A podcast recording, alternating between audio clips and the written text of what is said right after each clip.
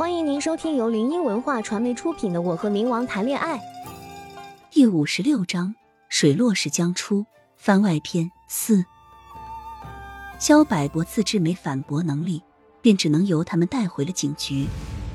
与此同时，刘文这边的进展不是很顺利。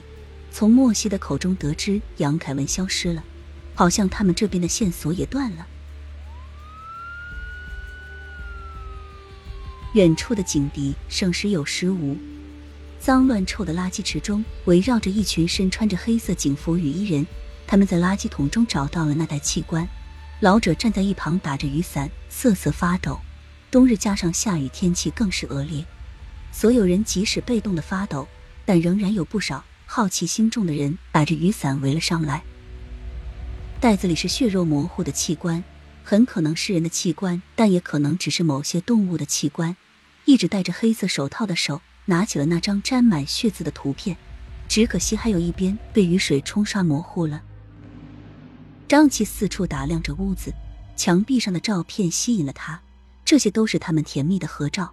但更为抢眼的是那几幅黑暗诡异的画，黑色风格里面却是红色的人物，用病娇来形容一点都不为过。他一眼便瞅见了放在桌子上的一条银白蓝宝石项链，很眼熟。好像在哪里见过，正要走过去仔细瞧时，刘文正好调查完了。琪琪，我们走吧。张琪看了一眼项链后，跟着刘文出了屋子，随之也把这件事情抛之脑后了。他一脸凝重问道：“怎么样？有没有发现什么？”刘文摇了摇头，看着正在下着雨的天空，叹了口气道。线索中断。张琪和王鑫也有些沮丧的叹了口气。杨凯文到底去哪了？没有人知道。待他们走后，莫西脱下伪装，兴奋的跑到厨房，打开冰箱，抱着那颗睁着眼睛的脑袋，一脸的兴奋。凯文，你知道吗？他们来了，我还以为是我的事情暴露了。他停顿了一下，忽的瞳孔放大，扑哧一声，放声大笑。你知道吗？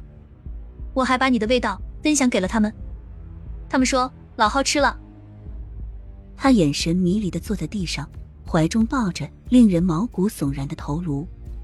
不一会，他又道：“我知道你是爱我的，你不是说过想要个孩子吗？好，那我们去做吧。”他话落。手中抱着那颗头颅，顺便从冰箱里拿出了他的下半身东西，笑声惊悚的向卧室走去。大雨中，刘文的车子在警车后面停下，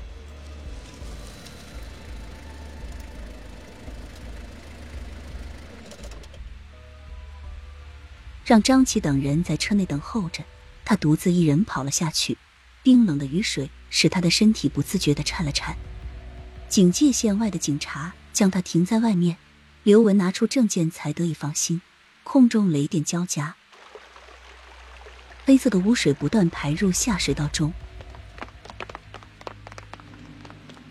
他凌厉风行的走过去，拿着证件，看着垃圾桶中的器官，一眼便认出了那是人的内脏。他道：“刘文。”十分局的法医。末了，他皱眉道：“人的器官。”闻言，他们相继流露出了不可思议的眼神。这几个字着实把他们吓了一跳。你怎么知道这是人的器官？刘文白瞟了一眼说话的那个道：“凭我是法医。”他接触的尸体器官自然是数不胜数。即使已经一年没有接触了，但仍旧能眼尖的一眼便瞧出了。听众朋友，本集已播讲完毕，喜欢的朋友记得挥挥你的小手，点点关注，欢迎大家订阅，下集精彩继续。